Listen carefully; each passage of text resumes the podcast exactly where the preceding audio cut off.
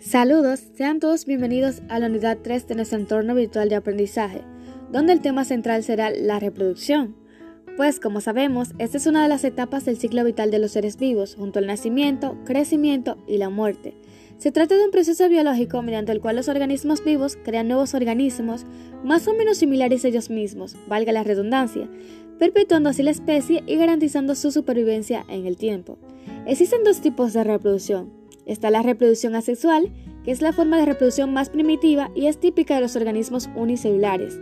En ella, un individuo maduro que ha alcanzado las condiciones idóneas y se encuentra en un medio ambiente propicio para reproducirse, inicia algún tipo de bipartición, ficción o replicación que arroja como resultado un individuo nuevo, joven, pero cuya información genética es idéntica a la de su progenitor, pues solo participa un organismo.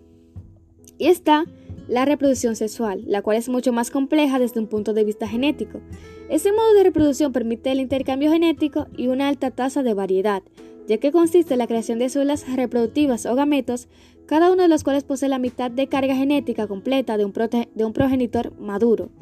Dos de esos gametos deben encontrarse y unirse por medio de la fecundación para dar así origen a un individuo nuevo cuya información es propia y única, diferente a la de sus progenitores.